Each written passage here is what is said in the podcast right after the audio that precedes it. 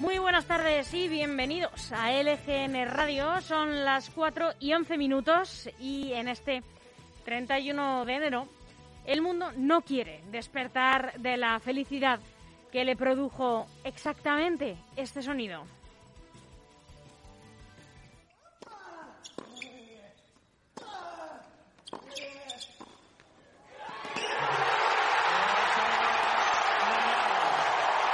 It's the miracle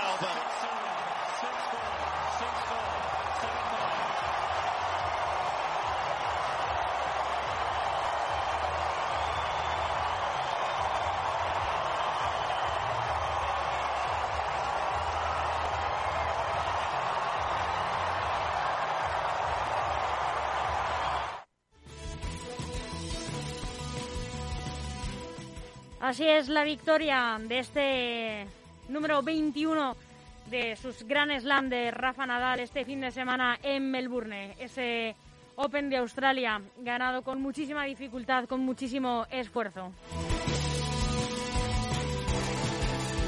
Eso sí, después llegan los políticos nacionales, ojo, y nos estropean el sueño. Al parecer, los fondos europeos de recuperación llegan más y mejor a los municipios gobernados por el Partido Socialista, según señala el diario El Mundo, que a los gobernados por el Partido Popular. No sabemos qué piensa el organismo de transparencia. A ver qué dice de todo esto.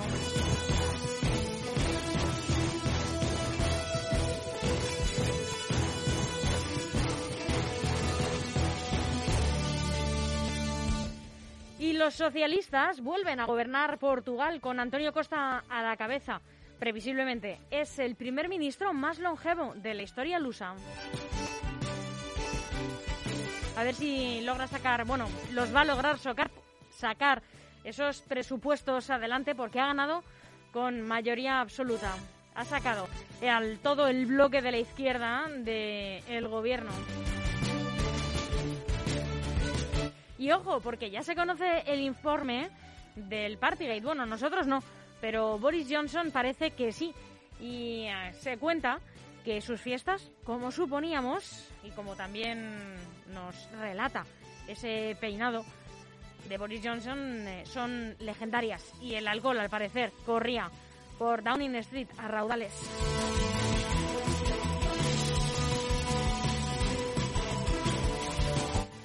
Y aquí, en la capital, en, el, en Madrid, el ayuntamiento va a remodelar toda la Puerta del Sol y ha decidido que se va a cargar esa ballena de cristal, como le llaman.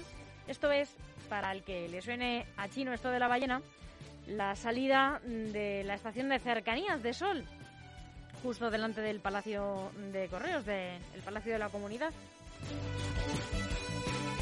Entonces volveremos a este debate de si Madrid es una ciudad sin iconos, porque los que se crean, cuando cambia el, gobierno, pues eh, se destruyen.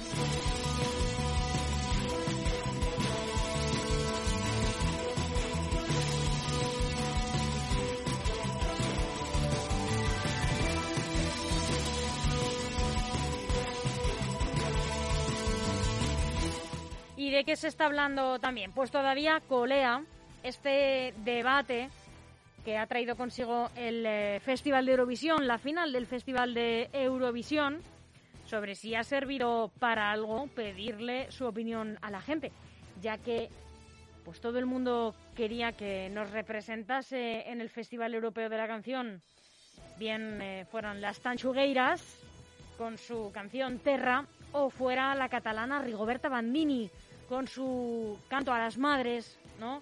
A las tetas femeninas, ¿no? Eh, así lo canta en su himno, ¿no? Feminista, en Ay Mamá. Y finalmente ha sido el jurado quien ha decidido quién nos va a representar. Ha sido Chanel con su Slow Mo, que nadie critica esta canción, pero sí que después de mucho debate, de mucho voto, pues haya sido un jurado de supuestos expertos quien haya decidido qué canción se va a llevar a Eurovisión. Bueno, pues para quien no haya escuchado este himno, este Ay Mamá, esta mañana hemos eh, pinchado la canción de Chanel Terradas, el Slow Mo, y ahora les voy a dejar con Ay Mamá de Rigoberta Bandini y vamos a volver en unos instantes para entrar en profundidad en todos estos temas de los que se está hablando en esta actualidad candente de este 31 de enero de 2022.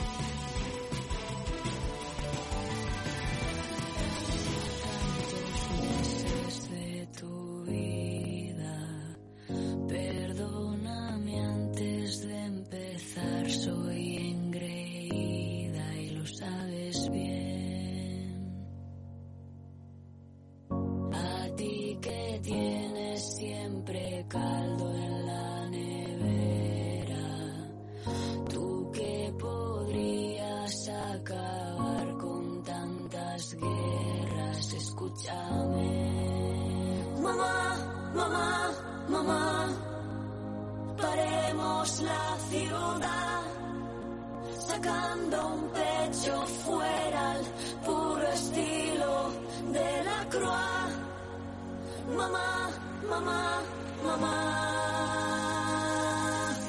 por tantas mamá.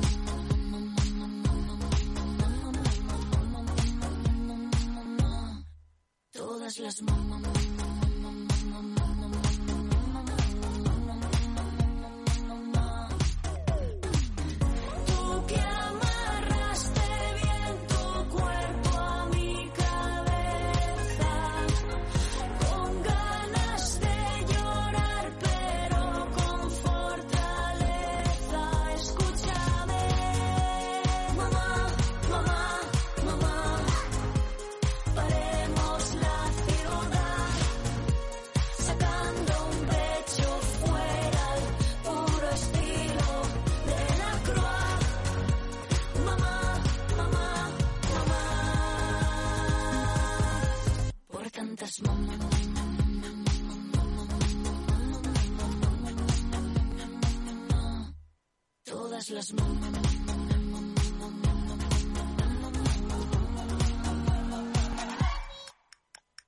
Vivan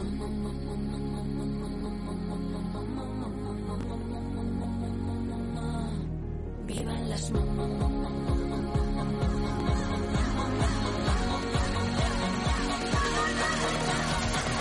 No sé por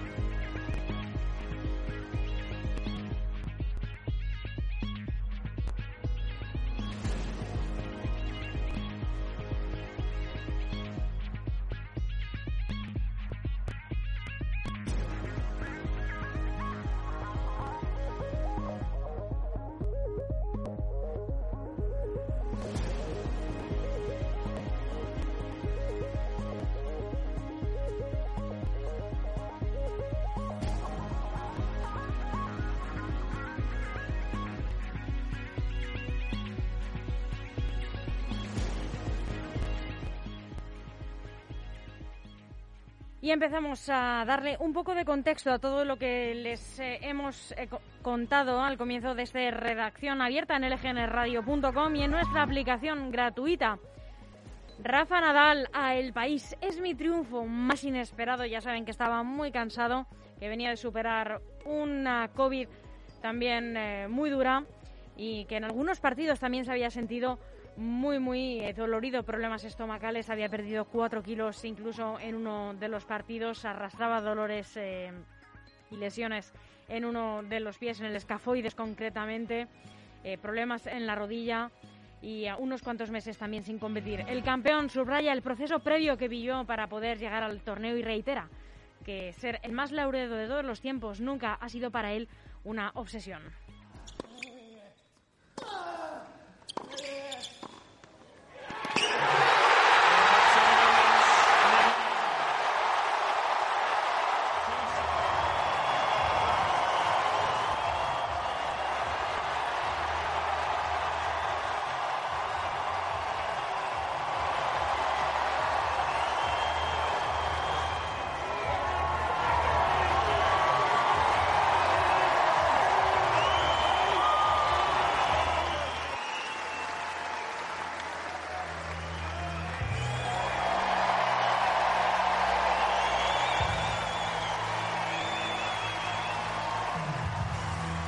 For me, it's just uh, it's just amazing. No, Be- being honest, uh, one month and a half ago, I didn't know if I will be able to be back on the tour playing tennis again. And today, I am here in front of all of you, having this trophy with me, and you really don't know how how much I fight to be here. I can't thank enough all the support that I received since I arrived here. You are just amazing. Thank you so much for the love and for the support.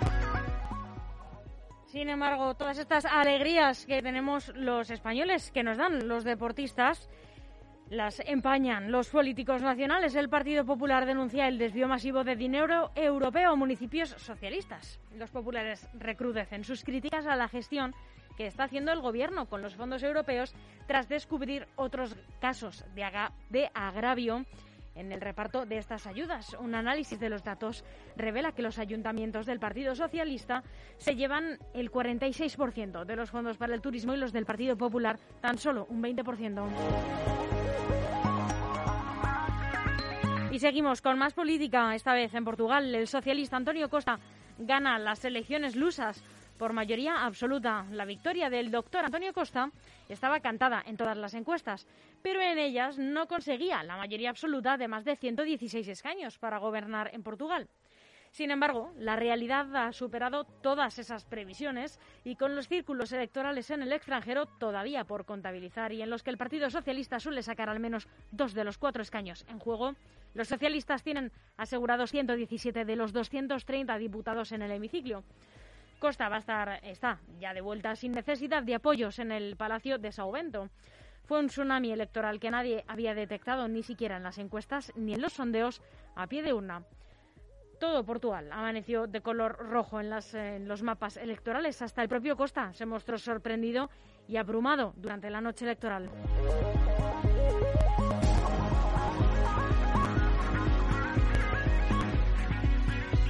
Y más noticias sobre el extranjero. El informe sobre las fiestas en Downing Street señala graves incumplimientos de las normas éticas. La oficina del primer ministro publica el texto, pero cumple la petición policial y omite información relevante. El informe destaca fallos en el liderazgo en el seno del gobierno y Johnson comparece en el Parlamento para dar explicaciones. El personal que trabajaba al servicio del Premier de Boris Johnson en Downing Street durante el confinamiento demostró escaso respeto a las normas vigentes durante ese tiempo y al menos en algunas de sus reuniones cometió un grave incumplimiento a la hora de observar no solo las normas éticas exigibles a los que trabajan en el corazón del gobierno, sino a las que podían exigirse a la población británica en general durante este tiempo.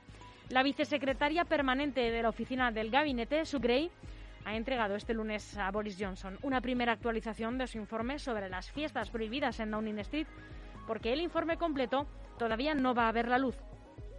Gray ha preferido quitarse cuanto antes un asunto que le estaba quemando ya las manos, a pesar de que su decisión no dejará satisfecha a la oposición laborista. Gray ha atendido la exigencia de New Scotland Yard, como se conoce a la Policía Metropolitana por su sede central, y el texto contiene referencias mínimas a las ocho fiestas que investiga la policía por presuntas infracciones penales. De ese modo, el informe queda expuesto de modo incompleto a la opinión pública y tiene casi más relevancia por lo que oculta que por lo que revela. Eso ya dice mucho.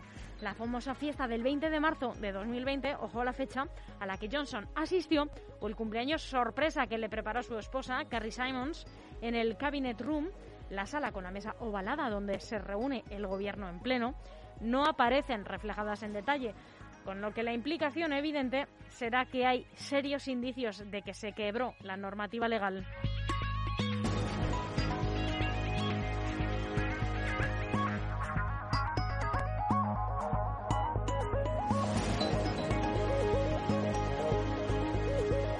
Y venimos hasta la capital, hasta Madrid. La Puerta del Sol cambia de piel. Sin ballena, y enfocada al peatón. Y explicamos. Se trata de uno de los iconos de Madrid, del lugar más emblemático de la capital de España. Se trata de la Puerta del Sol, que ya está preparada para sufrir estos cambios. La plaza, que cuenta con 16.751 metros cuadrados, comenzará este año a convertirse en un espacio dirigido al peatón y con el que el ayuntamiento de José Luis Martínez Almeida quiere seguir con el plan de Madrid Central para acabar con el tráfico en el centro de la ciudad.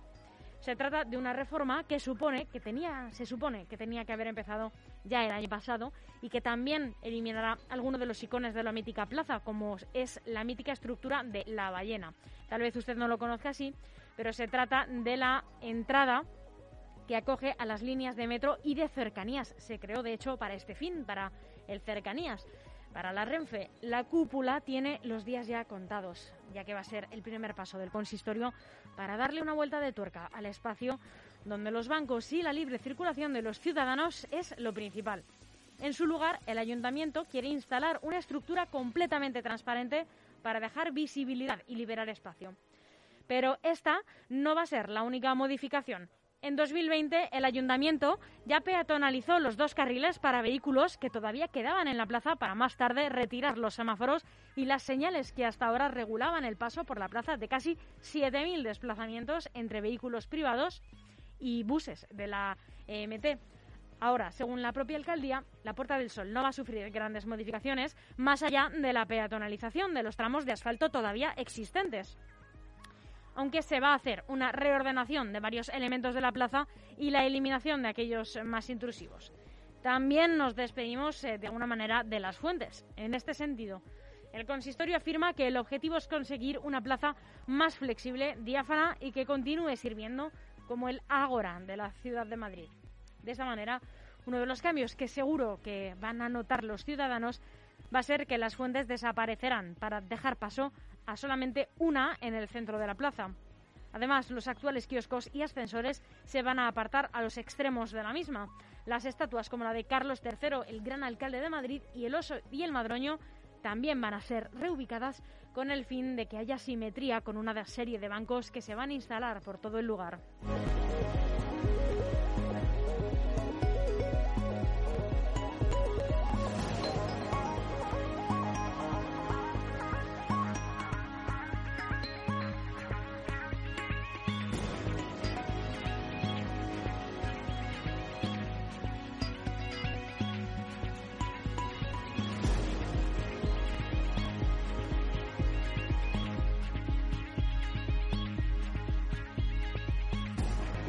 Aquí termina Redacción Abierta, que esperamos les haya sido de mucha utilidad para estar al tanto de todo lo que se está hablando en este 31 de enero de 2022. Ha sido un placer, no se vayan.